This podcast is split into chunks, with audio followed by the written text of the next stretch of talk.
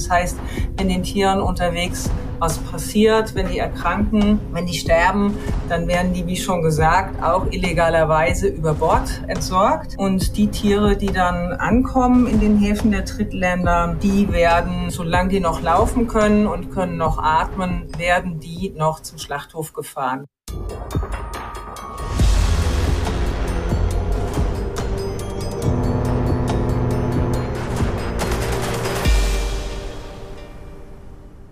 Wir möchten vorab noch einmal eine Triggerwarnung aussprechen. Und zwar wird das Leid der Tiere hier relativ detailliert äh, beschrieben. Und alle, die sowas nicht hören können, bitte einfach die Folge skippen und eine andere anhören. Und ansonsten seid ihr jetzt gewarnt. Es wird nicht gerade schön, was die Umschreibungen angeht.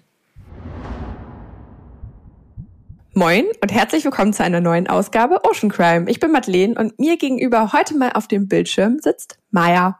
Moin, moin also sitzt wahrscheinlich nicht auf dem Bildschirm, aber du bist auf dem Bildschirm zu sehen. Wir sind euch heute an unterschiedlichen Orten. Ähm, ich bin in Kroatien und ähm, wir machen hier Workation, weil wir Kita-Schließung haben, vier Wochen und wir Kinderbetreuung mit brauchen und sind mit meinen Schwiegereltern hier und können tagsüber dann ganz gut arbeiten. Und deswegen sehen wir uns heute mal digital. In Person natürlich immer schöner, aber es funktioniert so auch ganz gut. Und ja, heute haben wir eine spannende Folge mitgebracht. Wir haben die kurz vorher schon mal angeteased auf Instagram. Und zwar mit den Worten, es geht um Tiere auf dem Wasser.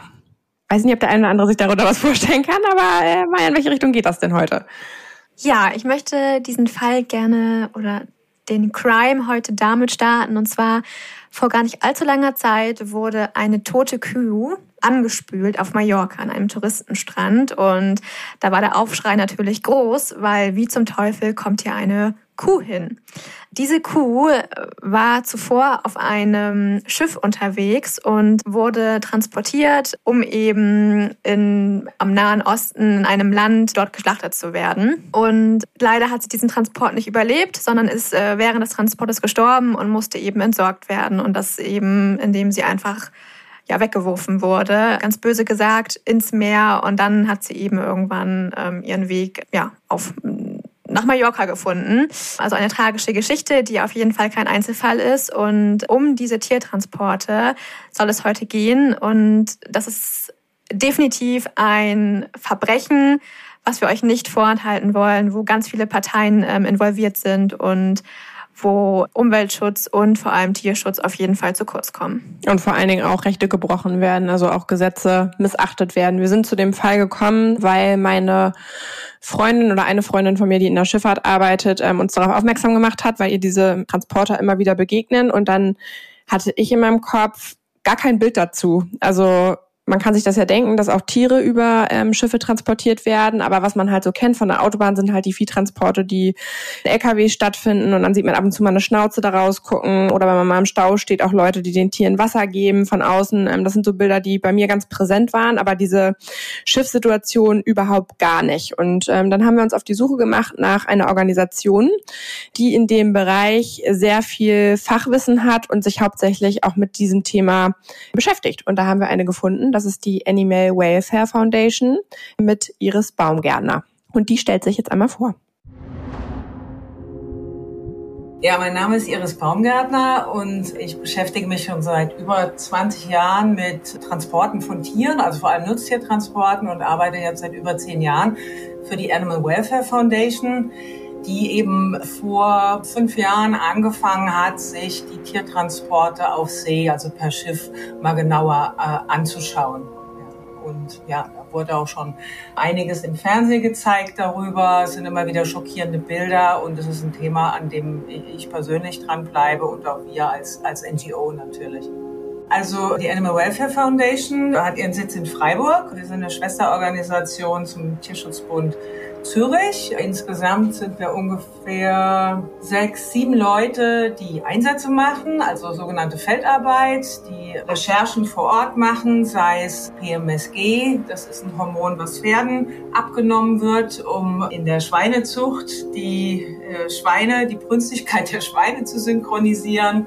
Und ein Teil von uns arbeitet eben im Bereich Tiertransporte. Und dann äh, natürlich noch zwei, drei Leute im Büro, Und wir haben in Polen noch Mitarbeiter, die dort auf Märkte gehen, die äh, zum Beispiel Pferden die Hufe bearbeiten und so weiter. Aber unser Schwerpunktthema sind eben die Tiertransporte in Europa und auch Tiertransporte, die eben von Europa aus in, in außereuropäische Länder gehen, sei es per Lkw oder per Schiff. Also wir sind wirklich aufmerksam geworden auf die Tiertransporte per Schiff und dass das ja auch eine große Anzahl von Tieren ist, also ungefähr drei Millionen, die jedes Jahr aus der EU verschifft werden. Eigentlich über, über eine Meldung, 2015 war das, über ein Schiff, das ein Tiertransportschiff im Mittelmeer das Feuer gefangen hat und wo auch sehr viele Tiere verbrannt sind. Und dann haben wir uns gesagt, irgendwie muss man es doch schaffen, auch diesen Bereich des Tiertransports mal zu beleuchten. Aber wir wussten natürlich, es wird sehr schwierig sein, weil die, die Schiffe sind ja sozusagen nicht mehr EU. Ja, wie kommen wir überhaupt auf die Schiffe rauf, wenn wir uns die anschauen wollen? Und dann hatten wir die Möglichkeit, über einen Amtstierarzt in Kroatien, der eben verschiedene Schiffskapitäne kannte, da äh, Schiffsbegehungen auf neuen Schiffen zu machen, bei der Beladung der Tiere.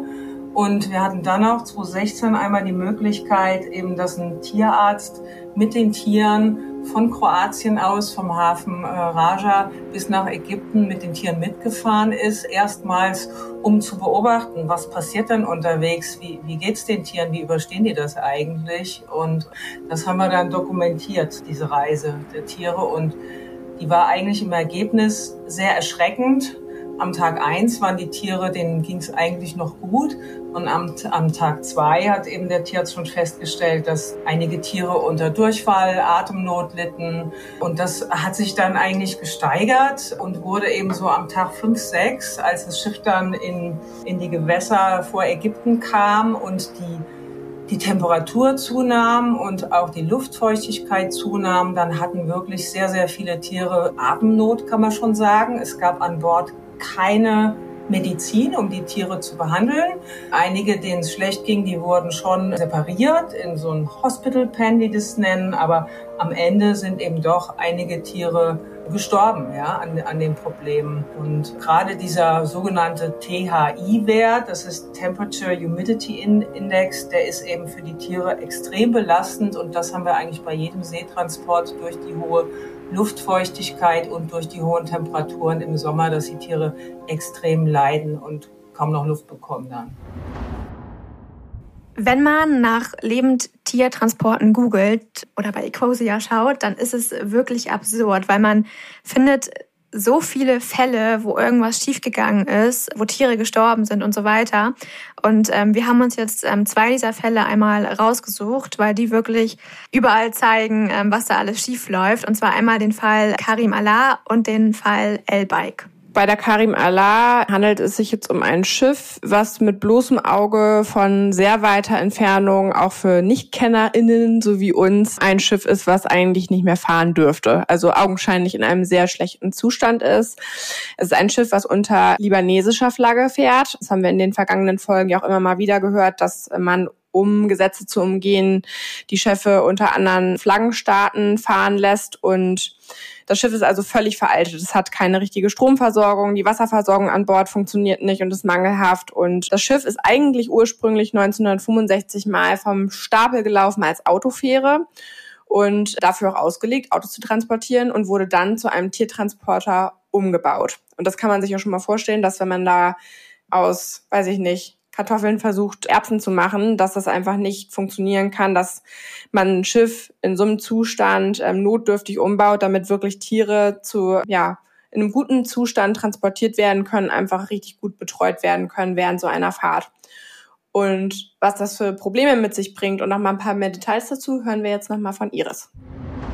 Man muss eigentlich sagen, das ist ein Bereich, der kaum kontrolliert ist. Vorschriften werden einfach um, umschifft. Selbst die EU-Kommission hat zugegeben, dass die Zulassung dieser Transportschiffe in der EU eigentlich nicht gut genug ist, um das Risiko für die Tiere zu minimieren. Also das heißt, die, diese Schiffe, die werden einfach zugelassen von Amtstierärzten in einem Hafen. Diese Amtstierärzte haben aber vielleicht Ahnung von Tieren, aber nicht, wie ein Schiffsdesign aussehen sollte, wie die Ventilation des Schiffes sein sollte und so weiter. Also die können den technischen Zustand dieser Schiffe gar nicht überprüfen. Dazu bräuchte es eigentlich immer ein Schiffsingenieur, der dabei ist. Der EU sind insgesamt 78 Schiffe äh, zugelassen für den Transport von Tieren und man, muss eigentlich sagen, dass es wirklich Schrottschiffe sind.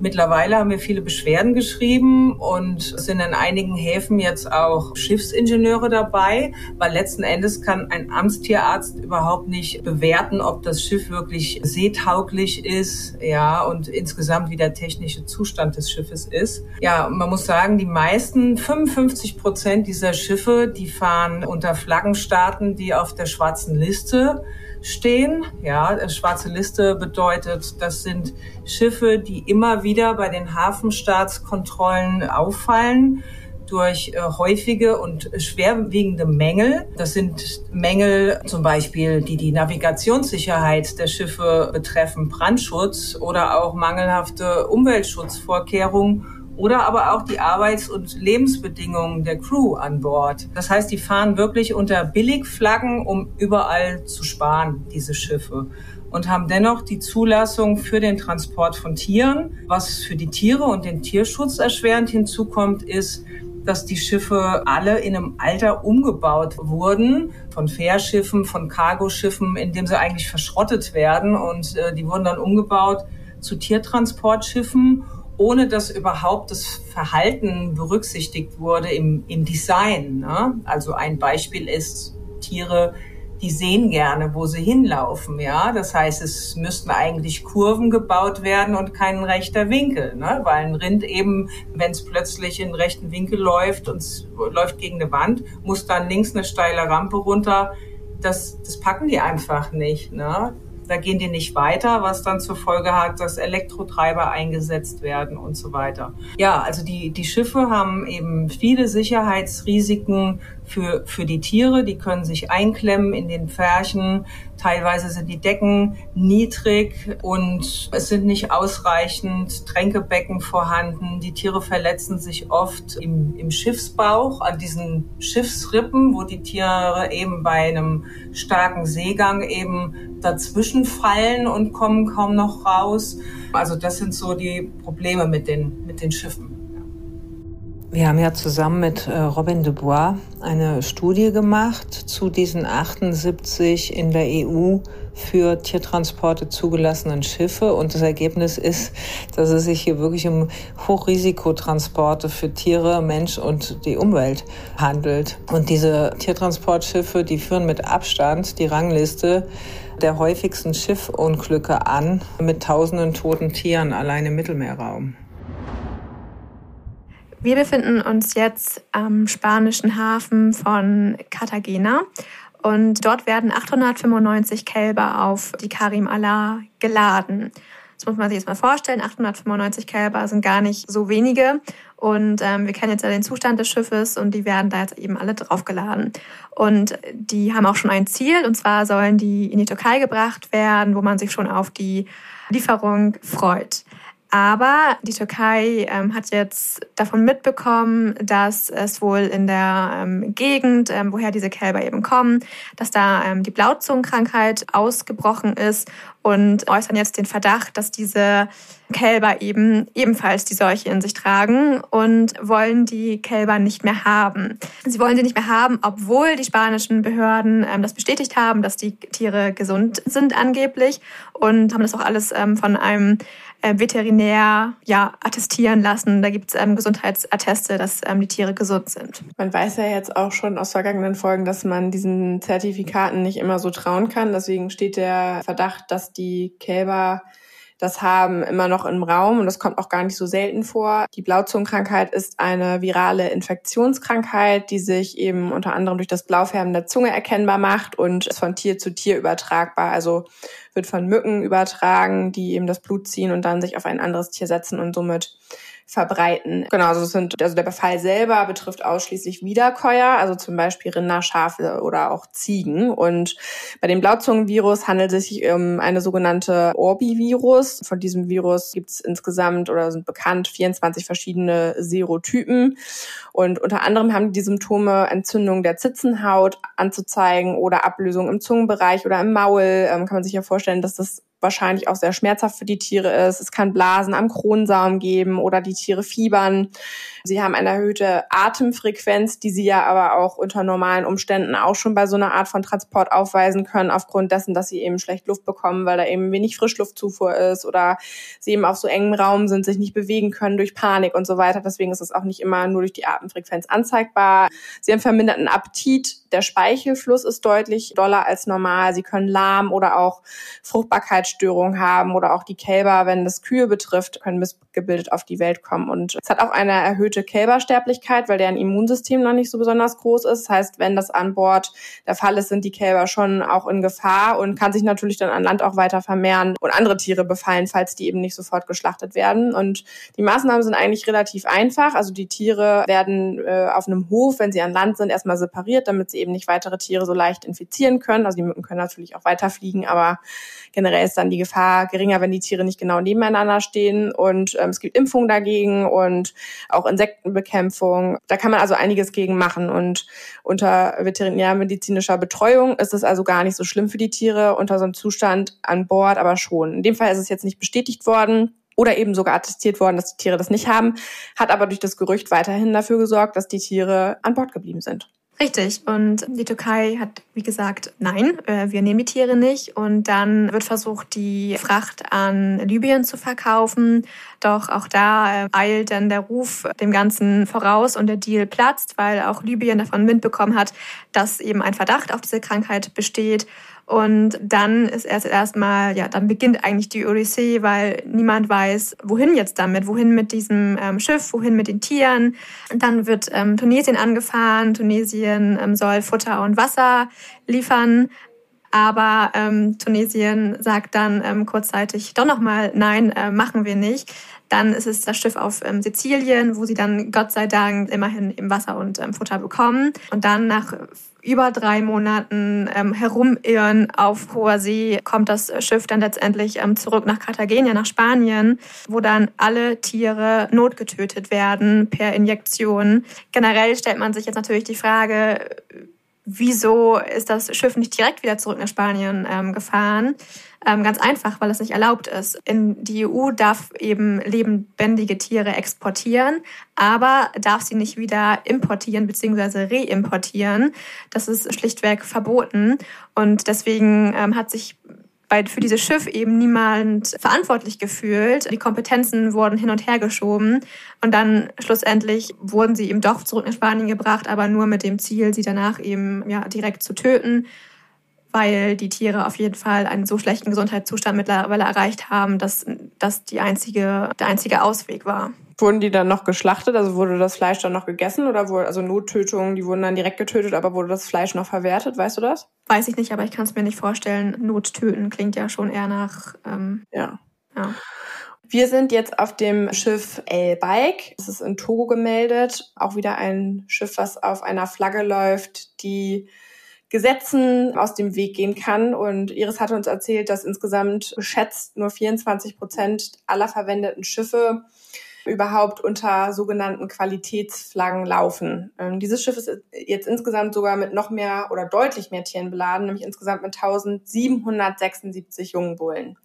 Die Tiere wurden im Dezember, um genau zu sein, am 18.12.2020 im katalanischen Tarragona aufgeladen, um dann letztendlich nach Libyen weiterverkauft zu werden. Aber auch hier platzte der Deal ebenfalls wegen eines unbestätigten Verdachts auf die Blauzungenerkrankung. Jetzt passiert hier genau das Gleiche. Ähm, das Schiff fährt erstmal ähm, Lampedusa an, dann Ägypten, aber nirgendwo dürfen die ähm, Tiere das Schiff verlassen. Also auch hier eine richtige Odyssee. Und hier kommt noch erschwerend dazu, dass Spanien bereits einige Tage nach Ablegen des Schiffes eben von diesen Gerüchten Wind bekommen hat und sich eigentlich schon vorstellen konnte, dass das Schiff wahrscheinlich nicht am ähm, Zielort anlegen darf. Und trotzdem hat es nichts, also hat Spanien dagegen nichts unternommen, weil das hätte auch ähm, vermieden werden können, hätte Spanien da ähm, reagiert und die Fracht zurückgeholt, was natürlich wiederum nicht ganz so einfach ist, äh, wie wir gerade schon gelernt haben, weil ähm, wir das nicht einfach wieder importieren dürfen. Also es ist da wirklich ein Bürokratiewahnsinn auf Kosten der Tiere und der Menschen an Bord. Ich finde das, ich finde es Wahnsinn. Ja, auch hier haben wir wieder ebenfalls ein Schiff, was sehr alt ist. Es ist 54 Jahre alt und auch dieses Schiff wurde umgebaut. Also es sind so viele Parallelen, dass man eigentlich sich jetzt, wenn man mal den Fall oder die Fälle Revue passieren lässt, fragen muss, wie viele Fälle gibt es denn davon noch und wie viele sind ähnlich und wie viele der Tiere erfüllen gar nicht ihren Zweck dieser eigentlichen Ladung, um irgendwann zu Fleisch verarbeitet zu werden, wofür es ja eigentlich da ist sondern müssen dann am Ende notgetötet werden, weil diese Regularien ähm, von den Ländern, die ja auch wahrscheinlich ohne Grund äh, auferlegt worden sind, damit eben das sich auch nicht im, äh, im eigenen Land verteilt dann letztendlich, ja, gar nie wieder vom Schiff runterkommen, beziehungsweise wenn dann eben notgetötet werden müssen. Ja, und so passiert das auch hier, weil die überlebenden Bullen, achso, das haben wir noch gar nicht erzählt, ähm, 200 Bullen sterben während dieser ähm, Fahrt, die ähm, über drei Monate lang ist. Und die überlebenden 1600 Bullen oder knapp 1600 Bullen dürfen dann ähm, laut dem tierärztlichen Untersuchungsbericht eben nicht mehr transportiert werden und äh, müssen zurück nach Spanien, wo sie eben ja, auch notgetötet werden. Und äh, da ähm, geht oder gehen jetzt verschiedene ähm, NGOs davon aus, dass das nicht konform mit den ähm, Tierschutzgesetzen gelaufen ist, weil es eben sehr viele Tiere waren und es sehr schnell gehen musste. 300 Tiere pro Tag sollten getötet werden. Also ein ja, richtiges Massaker. Ja, im Akkord, weil die Tiere ja dann auch nicht wieder weiter versorgt wurden. Also ihr müsst euch mal vorstellen, da sind schon etliche Tiere zwischen den Tieren, die noch leben, die tot auf diesem Schiff sind, die sich gegenseitig verletzen, weil sie über die anderen Kadaver fallen, die sich anstecken, wo sich Krankheiten entwickeln durch die Wärme. Und dann ist man natürlich als Veterinär ähm, dann derjenige, der dafür beauftragt wird, die Tiere zu beseitigen, wenn man so will, oder zu töten. Und 300 Tiere pro Tag einzuschläfern ist natürlich auch eine Aufgabe. Das muss man erstmal verkraften können und vor allen Dingen auch in diesem Zustand, ja, die Tiere alle nebeneinander dann irgendwie ablegen und dann zu töten. Ich kann mir das einfach überhaupt nicht vorstellen. Und ja, oder dann verletzt eben auch noch äh, das Schiff zu verlassen. Ne? Also die werden ja erst vom Schiff geholt und sind viele Tiere lahm, können nicht mehr richtig laufen, auch durch diese Bewegungseinschränkung, weil sie so dicht aneinander gefercht sind, müssen diese Rampen rauf und runter. Es gibt, wir werden euch noch Videos verlinken und auch Bildmaterial. Also wenn ihr das nicht sehen würdet, hier nochmal Triggerwarnung, wie die Tiere mit den Beinen einknicken, wie sie die Rampen runterlaufen und man sieht, dass die einfach wirklich Schmerzen haben und auch einfach gezeichnet sind. Also wenn man in deren Gesichter guckt, wie furchtbar das gewesen sein muss, um dann eben runterzulaufen und dann direkt ja eingeschläfert zu werden. Also wirklich schrecklich. Und hier kommt jetzt noch erschwerend hinzu, dass nach diesem Transport eben klar, also festgestellt wurde, dass viel zu viele Tiere auf diesem Schiff ähm, geladen worden sind. Auch das passiert nämlich relativ häufig, dass einfach die Mindestanzahl überschritten wird, ähm, was nochmal zusätzlich eine Gefahr darstellt. Und überall der Boden war voll mit Kot und ähm, Urin bedeckt schlussendlich die spanischen Behörden hätten diesen Transport niemals erlauben dürfen, weil es eben zu viele Tiere einfach waren. Ja, kann man noch mal kurz eine Zahl einwerfen zu den Ausscheidungen von den Tieren. Das fand ich ganz interessant, ähm, dass eine Kuh oder ein Bulle 30 bis 40 Liter Urin am Tag ausscheidet und 30 bis 40 Kilogramm Kot pro Tier. Und das drei Monate lang und es wird nicht entfernt. Kann man sich ja vorstellen, wie viel das gewesen sein muss. Ja, voll. Ähm, bei diesen anderen Fällen, die ich ähm, auch gelesen hatte, war es sogar so, dass aufgrund von Überbeladung mit Tieren Schiffe gesunken sind, ähm, wo dann wirklich mal eben einfach so 15.800 Tiere gesunken sind. Schafe oder eben auch Bullen. Also schrecklich, was da abgeht unter dem Radar und was da passiert. Wenn da eine Rettung dann passiert, dann werden natürlich im ersten Moment die Menschen gerettet. Häufig sind auch die Rettungs Flugzeuge, Schiffe gar nicht dafür ausgelegt, ja auch dann die Besatzung oder auch die Tiere mit zu übernehmen. Also wenn man sich dann vorstellt, das sind mehrere Decks, die voll sind mit Tieren und das Schiff droht zu sinken, weil es überladen ist einfach und in einem super schlechten Zustand und gar nicht dafür ausgelegt ist, und einfach, ja, einfach völlig überladen ist und dann eben sinkt. Und wenn die Notruf absetzen, dann werden natürlich die Menschen da drauf, wenn das dann noch möglich ist, gerettet, logischerweise. Aber die Tiere, dafür braucht man ja auch Seilwinden und so. Also wie soll man die von einem Schiff auf das andere auch auf dem hohen Meer irgendwie dann rüberholen? Das geht gar nicht. Also war auch gerade jetzt wieder ein aktueller Fall, diversen Schafen drauf, die komplett gesunken sind.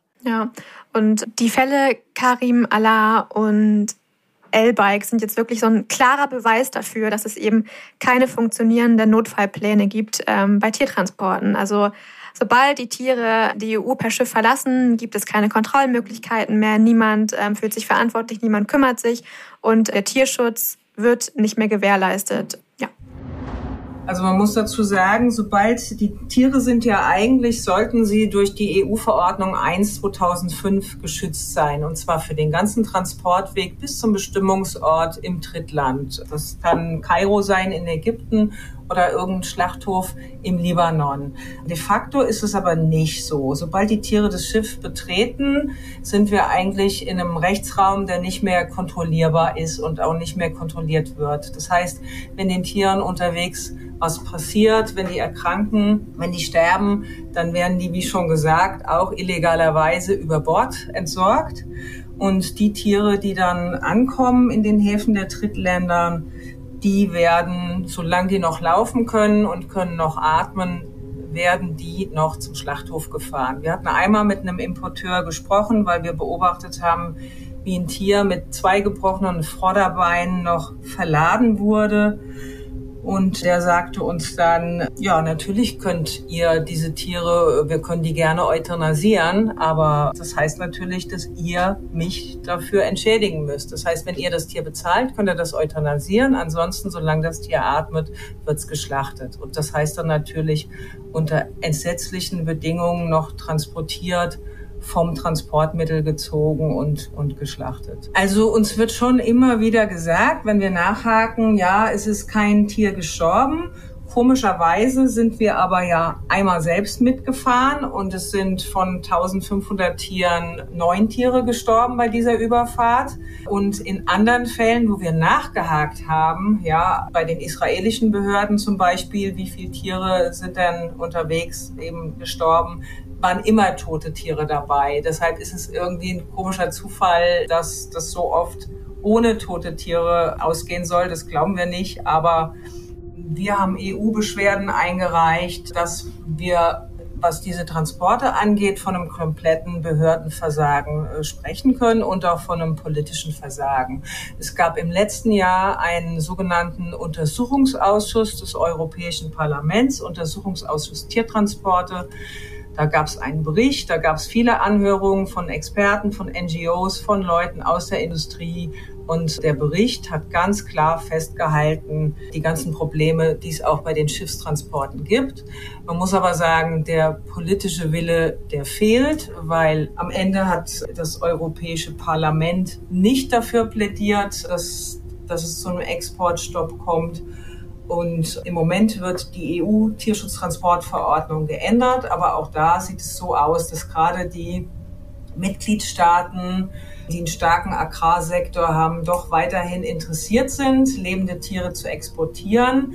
Interessanterweise argumentieren die sehr gerne mit Arbeitsplätzen, die ja erhalten werden müssen. Es ist aber tatsächlich so, dass in der Tierhaltung gar nicht viele Arbeitsplätze gesichert sind. Also es wäre eigentlich so, dass wenn die Tiere denn hier geschlachtet werden würden in der EU und man würde das Fleisch dieser Tiere exportieren, dass man sogar viel mehr Arbeitsplätze schaffen könnte in der EU, weil eben die, die Wertschöpfungskette eben in der EU bleiben würde. Wobei, wenn wir uns gerade in Spanien die Mastfarmen anschauen und dann sind die einzigen Arbeiter dort paar unterbezahlte Flüchtlinge, äh, die sich dort um die Tiere kümmern müssen. Das findet also alles mit Low Budget statt, aber mm, mit großen Gewinnen für die wenigen Beteiligten. Die Gewinner sind auch nicht die Landwirte am Ende, sondern wirklich die Exporteure.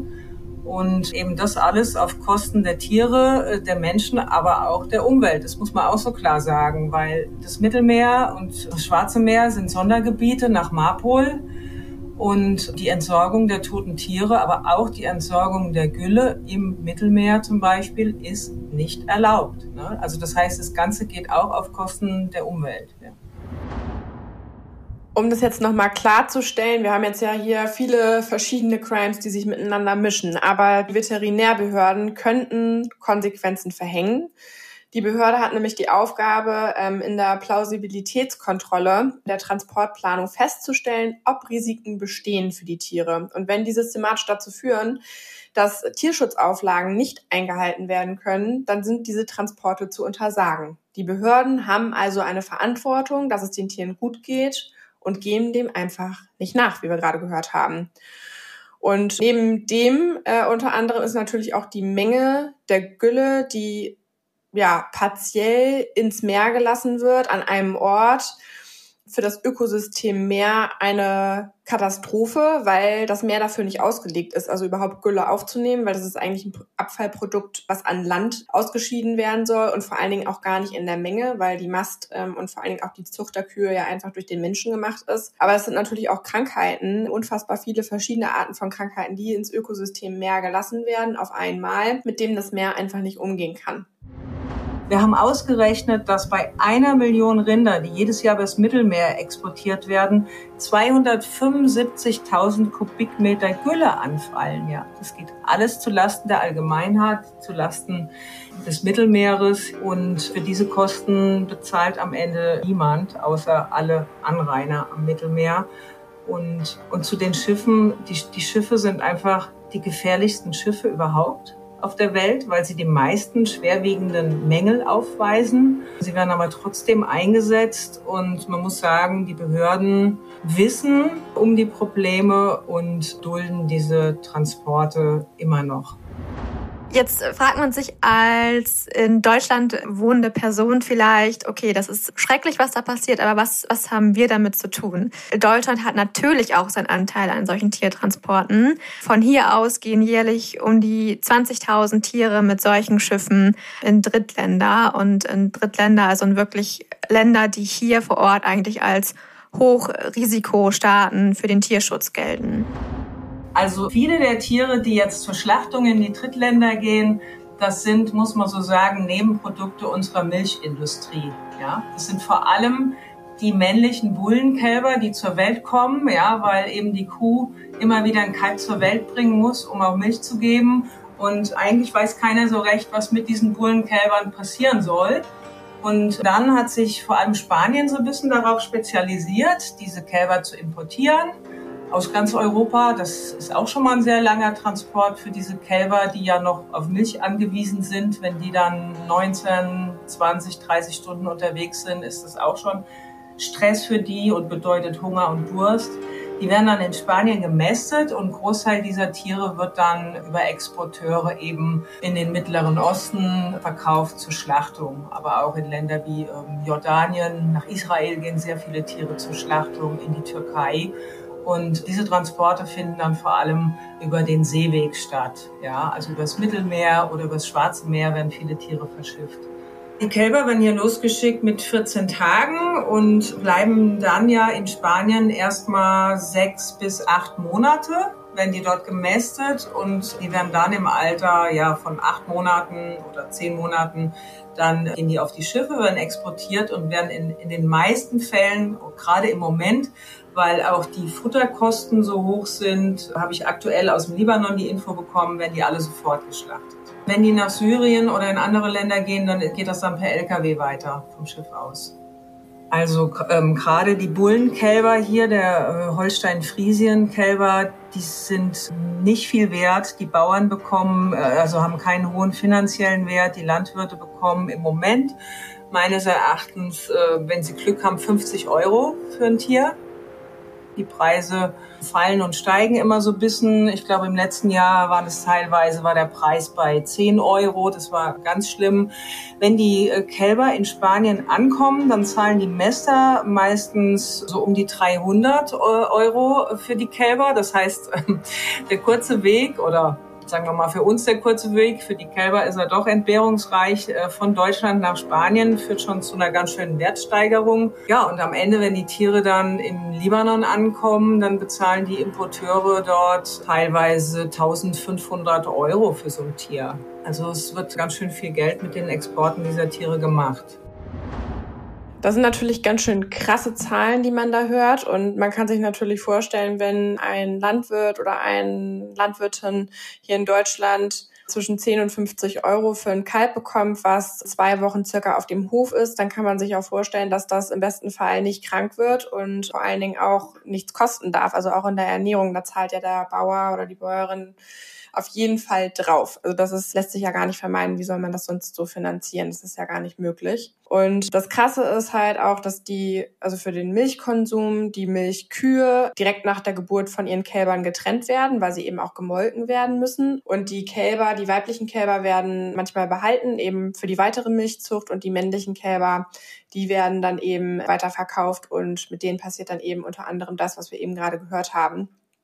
Was auch nicht unbedingt die Bauern im Detail wissen, aber wissen müssten und trotzdem wahrscheinlich nicht anders entscheiden könnten, weil sie unter dem Druck ja ihrer Landwirtschaft und ihres Berufes halt letztendlich stehen und auch ihre Existenz was ein vielen Argument ist gegen den Milchkonsum oder häufig auch verwendet wird. Und ich finde, das ist ein sehr interessanter Fakt, ist, dass Kuhmilch ja Muttermilch ist. Also wenn man sich jetzt vorstellt, ähm, dass man Milch trinken würde von einem Menschen, dann würde es sich, würde es einen schütteln wahrscheinlich, wenn man sich vorstellt, dass man sich Muttermilch in sein Müsli reinmacht. Aber letztendlich ist es nichts anderes, als wenn das passiert, wenn man Kuhmilch trinkt. Also die ist natürlich weiter behandelt und man würde die selber auch gar nicht vertragen, wenn man sie im Original trinken würde. Aber es ist Milch, die eigentlich für Kälbchen da ist. Und sehr interessant fand ich den Fakt, dass Kuhmilch erst so seit den 1950er Jahren überhaupt getrunken wurde und vorher gar nicht als rein oder auch gesund galt. Und da spalten sich ja auch nach wie vor wissenschaftlich die Erkenntnisse. Also bis heute ist ist erstmal generell, wenn man Milch konsumiert, empfohlen, sehr wenig davon zu trinken, also maximal ein Glas am Tag. Und alles, was da drüber ist, ist erwiesen, dass es generell eher krebsfördernd ist und auch zu Übergewicht führt, ähm, unter anderem eben durch den Hormonüberschuss, Eiweißüberschuss oder Kalziumüberschuss. Alles nicht bewiesen, aber das vermutet man. Andererseits, wenn man sich an die Angaben hält, die empfohlen sind, gilt es eben teilweise auch als gesundheitsfördernd. Aber eben nochmal, eigentlich ist Babymilchnahrung für Babykühe nicht in unserer Nahrung vorgesehen gewesen. Also auch für uns, das ist, äh, fand ich auch einen sehr interessanten Fakt, ist es so in unserer Ernährung, ist es ja auch so vorgesehen, dass man auch, wenn man, wenn man ein Säugling ist, Milch trinkt bis zu einem gewissen Alter.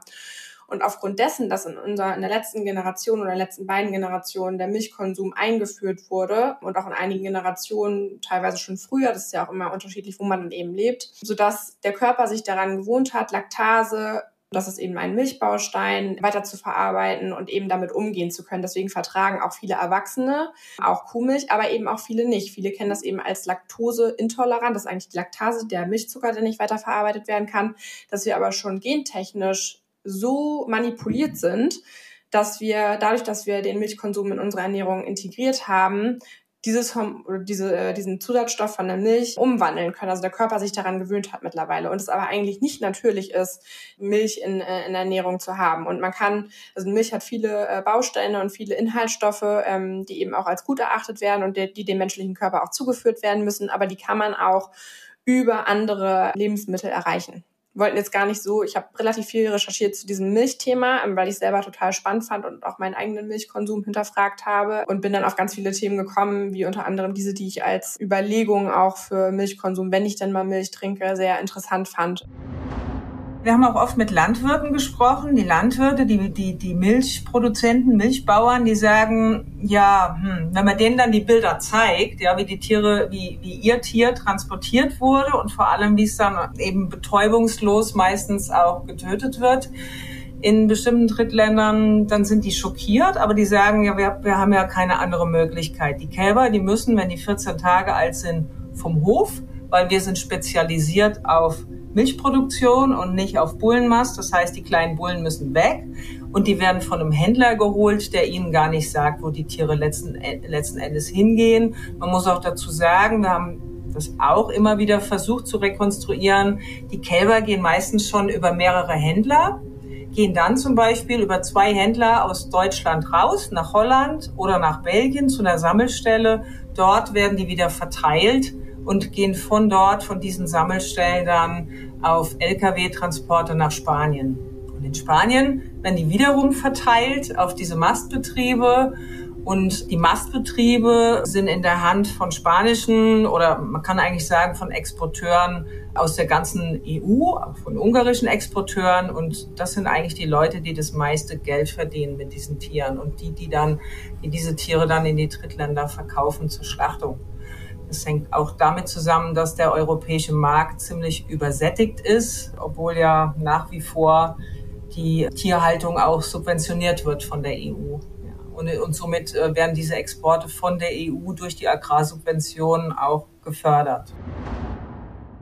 Ich habe ja eben schon mal gesagt, dass die Länder, wo die Tiere dann letztendlich hinkommen, dass die für uns als Hochrisikostaat, was den Tierschutz angeht, gelten. Und dort werden die Tiere dann eben geschlachtet, aber zu wirklich schrecklichen Bedingungen. Ich war in einigen Schlachthöfen im Libanon und es ist, man muss sagen, es ist einfach entsetzlich. Also es ist äh, von hygienischen Bedingungen entsetzlich, aber auch die Schlachtmethoden sind wirklich als mittelalterlich äh, zu bezeichnen. Es ist ja nicht so, dass die Menschen dort irgendwie das so machen, weil sie böse sind oder weil sie Tiere gerne quälen, aber es sind einfach Methoden, die, die fürchterlich sind. Die Tiere werden oft gefesselt, äh, um sie zu frei zu bringen. Betäubung wird nicht angewandt, sondern ihnen wird bei vollem Bewusstsein die Kehle durchgeschnitten und dann bluten sie aus, oft unter Husten. Die liegen oft im Blut von den Tieren, die zuvor geschlachtet wurden. Manchmal werden sie in einen Bereich geführt, der mit Seifenwasser benetzt ist und dann springen mehrere Männer auf die Tiere, um sie zu Fall zu bringen. Wir haben schon gesehen, dass in Tieren die, die Sehnen hinten durchtrennt werden, um sie zu Fall zu bringen. Also die, die Schlachtung ohne Betäubung, aber auch die Behandlung vorher die ist einfach entsetzlich. Jetzt versteht ihr, glaube ich, auch, warum wir die Triggerwarnung am Anfang ausgesprochen haben, weil das wirklich krass ist, was Iris da gerade erklärt hat oder beschrieben hat. Mir selber ist dabei ähm, schlecht geworden, als wir diese Aufnahme gemacht haben. Und da ist ähm, nochmal hinzuzufügen, dass wir jetzt natürlich viel über Europa gesprochen haben, weil es ja auch uns am nächsten betrifft, aber dass Tiertransporte von lebendigen Tieren natürlich weltweit ein Thema sind und auch teilweise viel, viel längere Strecken ähm, zurückgelegt werden. Zum Beispiel viele Tiere werden von Südamerika in den Nahen Osten und in die Türkei verschifft und da sind die Tiere sowieso schon drei Wochen unterwegs und da ist es dann auch zur Schlachtung, aber eben vor allem für die ähm, Lederproduktion. Also auch da nochmal im Hinterkopf, wenn ihr vielleicht Lederschuhe habt, eventuell ist da ein, ist es von einem Tier, welches ähm, zuvor auf so einer Höllenfahrt auf einem Schiff unterwegs war. Das ist gar nicht so unwahrscheinlich. Und da kommen wir nämlich auch schon zu unserem Call to Action. Äh, was kannst du persönlich ähm, tun, um diesen Crime zu verhindern? Äh, ich muss vorher noch mal kurz unter, unterbrechen. Ähm, zu dem, ich glaube, dass vielen Leuten jetzt in dieser Folge zu dem Thema, sei es entweder Mastbetriebe eventuell was fehlt, weil ich glaube, das ist ein Thema, was viele oder wo viele von euch schon mal Dokumentationen drüber gesehen haben oder vielleicht auch selber im Tierschutz aktiv sind. Ähm, unter anderem, dass ihr halt schon sehr viel Ahnung auch von dem Thema Mastbetrieb generell oder Mastzucht oder wie auch immer generell habt und euch hier in der Folge eventuell was dazu fehlt. Wir wollten jetzt hier natürlich absichtlich auch die Perspektive des Ocean Crimes beleuchten, also was es auch für die Meere bedeutet. Das geht natürlich alles damit einher. Also man kann das eine nicht ohne das andere erzählen und deswegen haben wir auch viele Themen angeschnitten, die man aber natürlich noch viel weiter ausführen kann und im Detail. Ich werde euch ganz viel Material dazu auch nochmal verlinken, dass wenn ihr Lust habt, da nochmal tiefer einzusteigen, äh, mir da sehr gerne nochmal nachgucken könnt.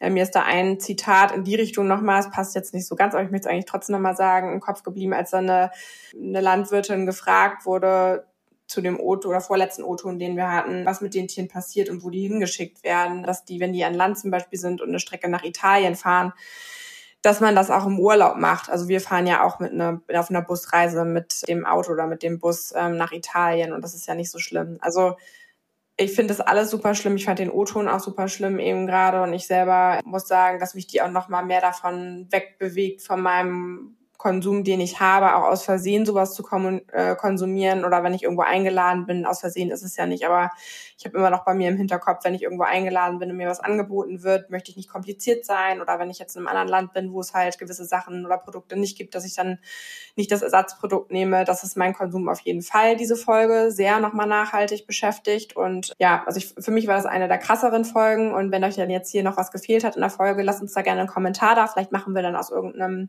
Thema, was euch nochmal mehr bewegt, nochmal eine weitere Folge, weil meistens hängt das Meer immer überall mit zusammen als Transportweg.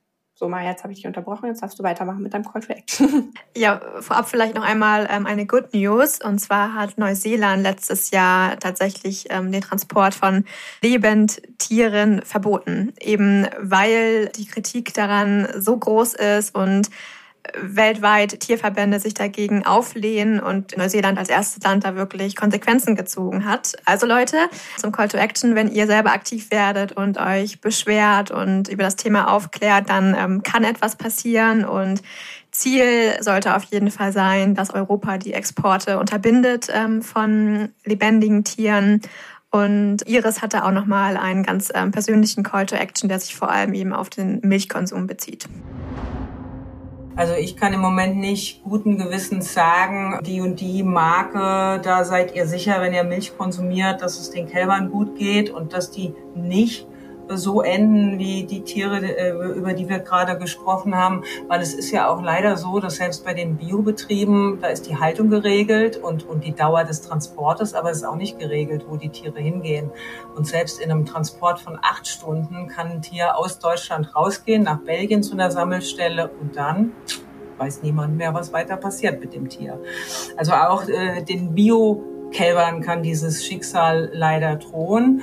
Und ich denke, wenn noch jemand Milch konsumieren will, dann muss er sich wirklich bei dem Landwirt erkundigen. Ich meine, es gibt ja auch Landwirte, die mittlerweile diese muttergebundene Kälberhaltung durchführen, wo die Kälber zwei bis drei Monate bei den Müttern bleiben, auch an den Müttern trinken. Und ich denke, die Betriebe, die eben so weit gehen und das möglichst tiergerecht durchführen wollen, die denken das ganze Konzept auch bis zum Ende durch und haben wahrscheinlich auch ein Abkommen mit Mastbetrieben in der Nachbarschaft, die dann die Kälber mästen. Aber da könnte ich jetzt nicht sagen, äh, die und die Firma oder der und der Betrieb macht das. Da muss man sich wirklich selbst vor Ort ein Bild machen. Also im Moment muss ich leider sagen, komplett auf Milch verzichten, Milchersatzprodukte konsumieren. Wenn Milch oder Käse, dann doch bitte äh, irgendwie mit den Landwirten auch darüber sprechen, die darüber aufklären, was passiert mit den Kälbern, mit den Tieren am Ende und unbedingt an unsere Politiker appellieren. Also Deutschland könnte im Moment einen Vorstoß machen und könnte sagen, wir verhängen nationales Exportverbot für Tiere. Das wäre rechtlich möglich. Also appelliert bitte an Cem Özdemir, unseren Agrarminister.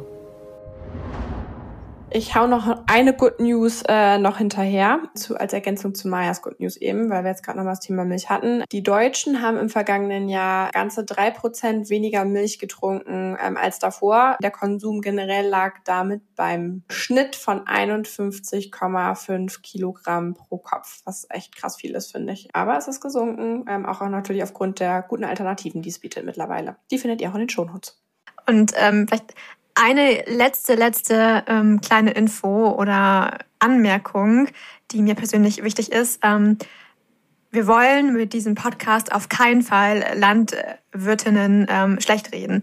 Also das ist für, glaube ich, alle eine, eine schwere Situation und ähm, das sind auf jeden Fall nicht die, die bösen Leute in diesem ähm, Crime, sondern es ist das System, was ähm, das irgendwie alles erlaubt, wie das passieren kann. Und im Gegenteil, ich bewundere diesen Beruf sehr und ich hoffe, dass auch in Zukunft noch ähm, viele, viele junge Leute Landwirt ähm, sein wollen damit ähm, unsere Versorgung sichergestellt ist, aber dass da einfach Alternativen gefunden werden und andere Sachen angebaut werden und da einfach ein, ein Wandel passiert. Das wollte ich noch einmal kurz ja, und vor loswerden. Allen Dingen, und vor allen Dingen, Entschuldigung, vor allen Dingen gute Rahmenbedingungen geschaffen werden, ne? Und einfach, also zu besseren Konditionen, zu besseren Bedingungen generell halt, also damit es Mensch und Tier halt eben gut geht. Oder eben auch Alternativen gefunden werden, wie zum Beispiel auch ein Algenanbau. Uns ist bewusst, also mein Opa war Landwirt und die ganze Familie, deswegen habe ich mich mit dem zu dem Podcast auch ausgetauscht und Alternativen können sein, zum Beispiel auch Algen anzubauen, aber so eine Anschaffung von so einer großen Anlage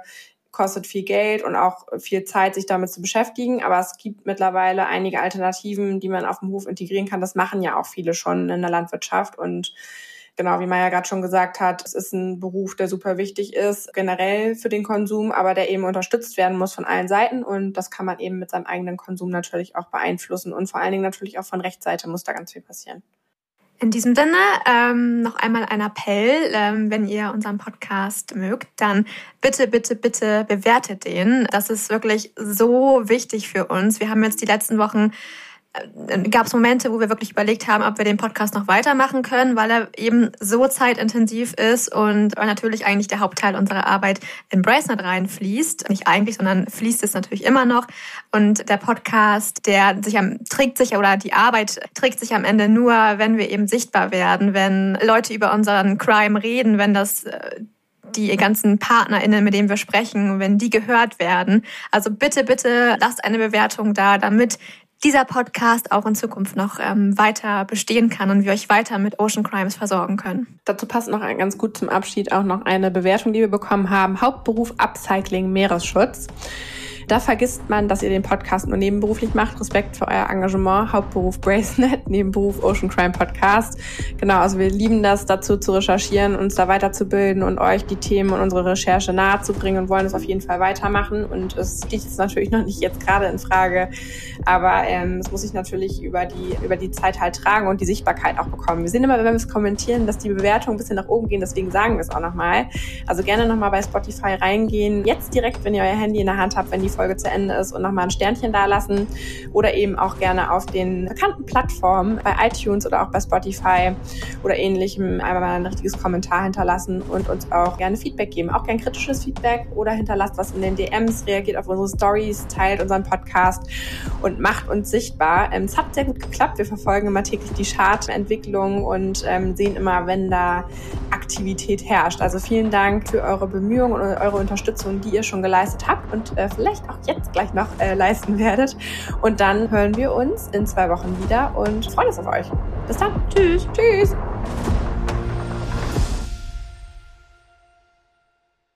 Ocean Crime ist eine Produktion von Bracenet in Zusammenarbeit mit Klangmagneten und Flying Podcast. Hinter Mikro sitze ich, Madeleine von Hohenthal. Und ich, Maya Löwedey. Die Inhalte unseres Podcasts haben wir aus erster Hand und wurden mit größter Sorgfalt recherchiert. Für die Richtigkeit, Vollständigkeit und Aktualität der Inhalte können wir jedoch keine Gewähr übernehmen. Wir schließen jegliche Haftung für das Offenlegen von geheimen Informationen aus und wir können keine Haftung für eventuelle Folgen übernehmen.